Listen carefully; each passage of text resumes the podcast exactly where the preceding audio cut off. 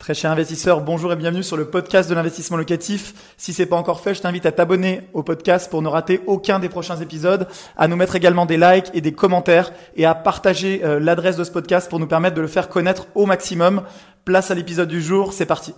Salut à toi très cher entrepreneur immobilier, je m'appelle Manuel Ravier, je suis investisseur immobilier multimillionnaire puisque j'ai pu développer en quelques années un patrimoine immobilier très important composé d'une soixantaine de lots répartis entre Paris, la région parisienne et Lyon.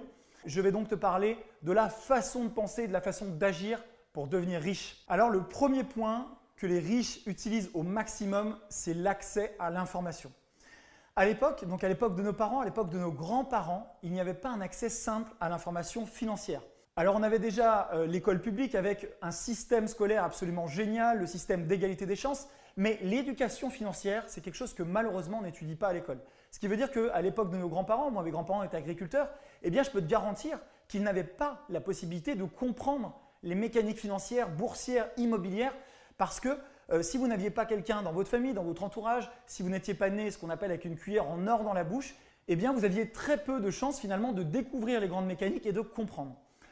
Avoir accès à la bonne information, c'est ce qui fait toute la différence. Parce que, eh on peut passer une vie entière à essayer des choses, à comprendre, à se tromper, et on va acquérir cette expérience-là. Mais si quelqu'un qui a déjà euh, trébuché, qui a déjà fait énormément d'erreurs, qui a déjà réussi dans un domaine en particulier, eh t'explique toutes ces stratégies, eh je peux te garantir que ça va être un fabuleux accélérateur. Tu vas gagner du temps. Tu vas gagner du temps et donc, eh bien, tu vas pouvoir développer bien plus rapidement un système qui t'enrichit. On a la chance aujourd'hui d'avoir Internet et notre génération pour ça est hyper chanceuse. Ça veut dire quoi? Ça veut dire que là aujourd'hui tu es sur la chaîne investissement locatif, tu te formes, je t'apprends des choses et pourtant eh bien, tu ne payes rien. Tu as un accès illimité à l'information. Alors la difficulté c'est qu'il faut faire le tri, voir si la personne qui te donne cette information bien sûr a fait ce que tu as envie de faire toi, mais en faisant le tri, tu peux déjà gratuitement bénéficier d'énormément d'informations pour te former sur l'éducation financière et pour faire les bons choix. Par exemple, euh, pour la bourse, moi, ce n'est pas ma spécialité à la base, eh bien, je lis régulièrement des choses, je suis des analyses économiques, je suis des analyses boursières, et ça, eh bien, je le fais à la fois gratuitement et parfois, bien entendu, je vais aussi acheter des formations, euh, m'abonner à des lettres, etc., de manière à pouvoir avoir encore plus. Mais déjà, rien que le socle gratuit disponible, tu peux, si tu le souhaites en partant de zéro, eh bien, progresser très rapidement. Donc, le premier point, c'est qu'il faut, et c'est hyper important, te former. Te former, ça veut dire quoi? Ça ne veut pas dire euh, que les riches vont euh, en permanence lire tous les papiers. Ça veut dire qu'ils vont avoir quelques sources identifiées comme fiables, des choses qui leur ont peut-être déjà rapporté des résultats, et à partir de là, ils vont capitaliser dessus, passer le moins de temps possible pour avoir le plus d'infos possible, et à partir de là, implémenter. Alors le deuxième point de la façon de réfléchir des riches, c'est le côté rapidité d'exécution. En fait, dans cet aspect-là, il y a deux choses. Le premier, c'est de commencer tôt. Mais souvent, j'ai des questions et j'ai des gens qui me disent, Manuel, j'ai 45 ans, Manuel, j'ai 50 ans, Manuel, j'ai 60 ans. Est-ce que pour moi, eh c'est trop tard? Est-ce que je suis trop âgé pour me lancer dans l'investissement immobilier? Et donc, je tiens vraiment à tordre le cou à une idée reçue. Bien sûr, c'est mieux de démarrer à 20 ans que de démarrer à 60 ans. Mais néanmoins, il n'est jamais trop tard pour chercher à s'améliorer. Il n'est jamais trop tard pour se lancer. Et il n'est jamais trop tard pour investir, que ce soit euh, dans vous, en vous formant, ou dans l'immobilier, ou dans la bourse, etc.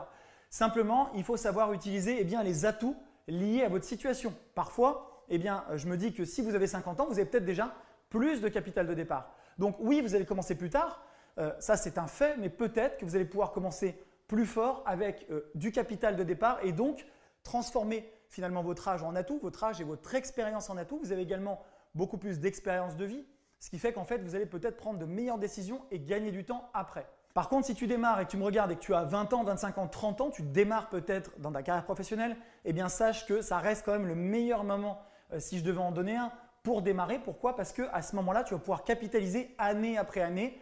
Et en matière d'immobilier, le temps, c'est une variable eh qui est phénoménale puisque chaque année, tu t'enrichis et donc en enrichissement cumulé, on comprend bien que sur une longue période, eh tu t'enrichiras beaucoup plus que sur une courte période. Mais ce facteur temps, il est également hyper important dans la capacité à implémenter.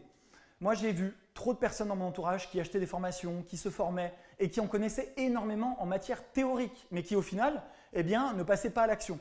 Pourquoi? Parce qu'il y avait toujours une bonne excuse. C'est la crise, euh, les prix sont trop chers, peut-être que ça va baisser demain, euh, est-ce que c'est le moment, je ne trouve pas la bonne affaire alors qu'ils cherchaient euh, quelque chose d'introuvable. Donc forcément, quand on cherche l'introuvable, finalement, c'est une excuse mentale. On se dit, Moi, je suis prêt à acheter à Paris, mais si je trouve quelque chose à 5000 le mètre, alors que le marché est à 10 000, est-ce que réellement tu es réaliste? Est-ce que tu veux vraiment acheter? La réponse est non, parce que tu cherches quelque chose qui n'existe pas. Donc tu ne le trouveras pas. Donc tu auras l'excuse de ton inaction parce que tu te diras si j'ai pas agi, c'est pas parce que je voulais pas, hein, j'étais absolument prêt, mais c'est parce que j'ai pas trouvé le produit. Et quand je regarde avec la personne, je dis bah attends, tu as refusé un produit hyper intéressant parce que tu cherches une chimère, quelque chose qui n'existe pas. Donc voilà, donc il faut une fois que tu penses avoir des bases, même si tu ne sais pas tout, il faut implémenter et agir. Et ça, je dois le dire, c'est vraiment ce que j'ai vu qui fait la différence entre mes amis entrepreneurs qui euh, sont à la tête d'empire, que ce soit dans l'immobilier ou dans l'entrepreneuriat, parce que j'ai beaucoup d'amis qui ont entrepris en partant de zéro, et les gens qui ne bougent pas, qui ne passent pas à l'action, qui se disent tous les jours mon boulot me plaît pas, euh, il faut que j'investisse, waouh, mais pourquoi est-ce que lui il a ça, pourquoi euh, toi tu as pu développer un patrimoine aussi important, mais pour toi c'est facile? Non. La grosse différence, c'est que moi, si on parle par exemple de mon cas, quand j'ai décidé de passer à l'action, quand j'ai eu le feu vert de la banque, parce que c'était ça moi qui me bloquait au tout départ, dès que j'ai eu le feu vert de la banque, je suis allé euh, implémenter fortement puisque j'avais les connaissances que j'estimais nécessaires. Donc j'ai implémenté sur un bien, ensuite sur deux biens, ensuite j'en ai acheté deux en même temps pour aller plus vite, ensuite trois en même temps, etc. etc. Et euh, de fil en aiguille, en seulement cinq ans, eh j'ai pu être à la tête d'un véritable empire immobilier, mais qui n'a pas été simple, qui a été coûteux en énergie, en temps, en charge mentale. Non, investir dans l'immobilier de manière massive, ce n'est pas simple. Oui, ça va générer des revenus passifs. Une fois que le système est en place, c'est fabuleux. Mais la mise en place, elle est coûteuse. C'est de l'entrepreneuriat. C'est pour ça que je t'appelle en permanence entrepreneur de l'immobilier. Parce que tu n'es pas dans la logique où tu ne fais rien. Tu es dans la logique où tu agis pour mettre en place ton système. Un système euh, qui est euh, comme de l'entrepreneuriat puisque tu es euh, vraiment en train de bâtir quelque chose de tes mains, de l'idée, jusqu'à la mise en place de ton système qui va générer un flux financier et qui va te permettre de redémarrer, redémarrer, redémarrer. Donc garde bien en tête, en 1, il faut commencer relativement tôt par rapport à ta situation actuelle. Tu ne pourras bien sûr pas prendre une machine à remonter dans le temps, mais quel que soit ton âge, il faut que tu agisses rapidement. Et en 2, il faut que tu te mettes des contraintes de temps. Tu as assez d'informations bah Alors n'attends plus et agis rapidement pour mettre en place, essaye d'évacuer toutes tes fausses excuses. Alors c'est ce que moi euh, j'appelle la technique des petits pas. Concrètement, on commence par une petite action. Peut-être tu n'es pas obligé tout de suite d'acheter un immeuble à un million d'euros. Même si tu veux bâtir un gros patrimoine immobilier, tu peux démarrer par un appartement, puis un deuxième, puis un troisième, puis hop, tu es à l'aise. Tu te sens, tu as la confiance, tu as compris que le système fonctionne, c'est hyper important aussi. Quand on investit dans quoi que ce soit, je te conseille toujours une chose, c'est commencer avec une phase de test, quelque chose de plus petit, valider le modèle, valider que ça fonctionne bien et ça va également te donner la confiance et te permettre de faire les réglages. Ensuite, tu accélères. Le troisième point, c'est de multiplier les sources de revenus. Tu le vois souvent dans des vidéos des entrepreneurs qui te disent j'ai X sources de revenus, j'en ai 10, j'en ai 15, j'en ai 20. Personnellement, j'en ai également de nombreuses. Pourquoi? Parce que j'ai créé des business, j'apporte de la valeur et les gens qui travaillent avec moi, mes collaborateurs, apportent énormément de valeur aux clients. Et donc, ça génère des, revenus. Mais pourquoi? Parce que les gens viennent nous voir parce qu'ils savent qu'ils vont gagner beaucoup d'argent et donc ils nous payent pour ça, pour leur trouver des opportunités, pour suivre et pour déléguer la totalité parce qu'on leur fait gagner de la valeur. D'un autre côté, j'ai également eh des sources de revenus dans l'immobilier. Donc j'ai combien de sources de revenus dans l'immobilier? Bah, Autant que de biens. Si une s'arrête parce que euh, le, local est inhabitable, parce que j'ai une fuite d'eau, etc., parce que le locataire s'en va, c'est pas grave. Il me reste les 59 autres.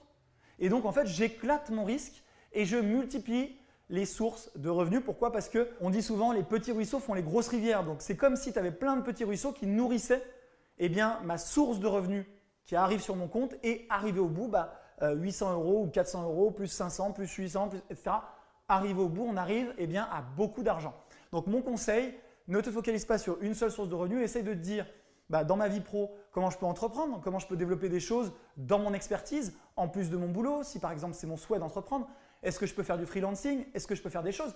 Et à côté, dans l'immobilier, comment je peux mettre en place un premier bien, un deuxième, un troisième et multiplier mes sources de revenus? Parce qu'une fois que ton système est en place et qu'il rapporte, je peux te garantir que ça fait une énorme différence par rapport à la personne qui a uniquement un salaire et donc une seule source de revenus avec tout le risque que cela comporte et avec le fait que bah, ça va être très compliqué de développer ton salaire et de le multiplier par 2, 3, 4, 5 alors que sur les sources de revenus, si tu les multiplies et que tu as un appart, deux apparts, cinq apparts, là c'est beaucoup plus simple.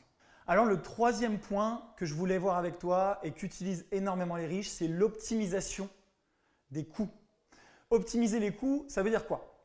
Euh, moi, je vais te raconter une anecdote. Quand j'ai lancé mon business au tout tout début, j'avais un ami qui s'appelle Victor, donc je te salue Victor si tu me regardes, qui avait un père entrepreneur, un mec incroyable qui, à nouveau, en achetant et en vendant du poisson, tout simplement grossiste en, en poisson, eh bien, avait euh, bâti une fortune. Et c'était une super histoire parce qu'à un moment, il avait tout perdu et il était arrivé à remonter de zéro euh, un super business. Et donc, mon ami Victor, qui est né dans le 92, fils d'un entrepreneur qui avait réussi, me donnait des conseils à moi, jeune entrepreneur. Et un jour, il m'a dit un truc qui est resté dans ma tête, hyper important, et encore aujourd'hui, eh bien, j'y pense régulièrement. Il m'a dit, Manuel, tu as un business qui marche, et là, on parle, j'avais 20 ans, j'étais sur un autre euh, marché, je faisais du coaching. Si tu me connais un petit peu, tu sais que je faisais à l'époque du coaching en séduction, ça ne s'invente pas. J'ai créé ce business quand j'avais 20 ans, une entreprise qui a, euh, qui a tourné pendant 3-4 ans et c'était une super expérience. Et il m'a dit, mais tu essayes de réduire tes coûts, alors qu'en fait, ce qu'il faut, c'est que tu augmentes tes ventes. C'est-à-dire que souvent, quand on démarre et quand on réfléchit pas de la bonne façon, quand on réfléchit pas comme un riche, justement, eh bien, on va essayer de se dire, j'ai des coûts, je vais essayer de faire le maximum d'économies. Et donc, toute ta puissance mentale est occupée au fait de réduire tes coûts en disant, mais si je délègue ça, ça va me coûter de l'argent. Si je délègue ça, ça va me coûter de l'argent. J'ai un outil qui coûte 100 euros par mois, mais peut-être que je peux trouver un autre outil qui fait à peu près la même chose pour 50 ou 30 euros. Ça, excuse-moi euh, si ça va être choquant ce que je vais dire, mais c'est la façon de penser de l'entrepreneur pauvre et qui n'aura pas le succès escompté, en tout cas tant qu'il réfléchira comme ça. Pourquoi? Parce que à l'inverse, l'entrepreneur a succès et quand tu comprends ça, je t'assure que ça change tout dans ton business, que ce soit dans l'immobilier, dans l'entrepreneuriat. Eh bien, il va réfléchir, l'entrepreneur riche, l'entrepreneur à succès, il va se dire quel est l'outil, quel est le service qui me rapporte le maximum de valeur et qui me libère le maximum de temps? Pourquoi? Parce que, on l'a dit au tout début, que ce soit Warren Buffett, toi, moi, nous tous, on a tous 24 heures dans une journée. Donc si eh bien, tu t'enlèves des coûts et que tu économises 50 euros, mais que ça te prend 3 heures de ta journée, je prends un extrême, même si ça te prend 30 minutes, eh bien finalement, c'est ces 30 minutes-là ou ces 3 heures que tu ne pourras pas réinvestir au développement de ton business, à avoir de nouvelles idées, à les mettre en œuvre, à exécuter, à chercher un nouveau bien, à optimiser ta fiscalité, ton montage, à chercher ton crédit.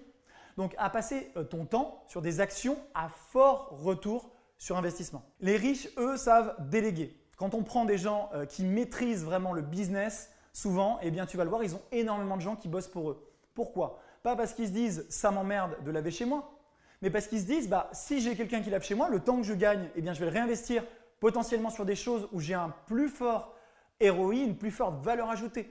Euh, si je travaille sur mes montages fiscaux personnellement, c'est intéressant intellectuellement, c'est passionnant même, moi j'adore ça. Mais le temps que je vais passer dessus, je vais passer peut-être 10 heures à travailler là-dessus. Ces 10 heures-là, arrivé au bout, j'aurais compris beaucoup de choses, mais j'aurais pas du tout l'expérience, j'aurais pas fait les mêmes erreurs en amont qu'un expert fiscaliste qui fait 100 montages par an. Donc, je, n'ai pas l'effet expérience. Donc, je vais faire des erreurs et en plus, j'y ai passé mon temps. Donc, est-ce qu'il ne vaut pas mieux payer un expert fiscaliste qui va me faire le montage, exécuter et qui va me libérer du temps bah, Ça dépend tout simplement où tu places ta valeur ajoutée. Et c'est hyper important, c'est ce que les riches ont très bien compris. Concrètement, que tu sois entrepreneur, investisseur immobilier, tu dois te dire où est-ce que j'ai ma plus forte valeur ajoutée tu dois te dire quels sont les leviers que je peux activer moi avec le temps que j'ai et l'expertise que j'ai aujourd'hui et qui vont avoir le maximum de ROI, donc le maximum de retour sur investissement. Tu dois les identifier, te poser la question et si demain eh bien, tu les identifies, ça va te permettre toi de passer ton temps là-dessus, de déléguer le reste, même si ça a un coût, mais le coût va être euh, gommé puisque ça va te rapporter de l'argent, ça va te libérer du temps que tu vas pouvoir réinvestir avec un meilleur retour sur investissement. Un grand merci d'avoir suivi cet épisode jusqu'au bout. Je te donne rendez-vous pour un prochain épisode. Si c'est pas le cas, abonne-toi au podcast, partage-le, mets-moi un like et tu peux également retrouver plus de conseils sur YouTube avec plus de 300 vidéos de conseils gratuites. En ce moment, une vidéo par jour. Rejoins-nous là-bas aussi et à très bientôt. Ciao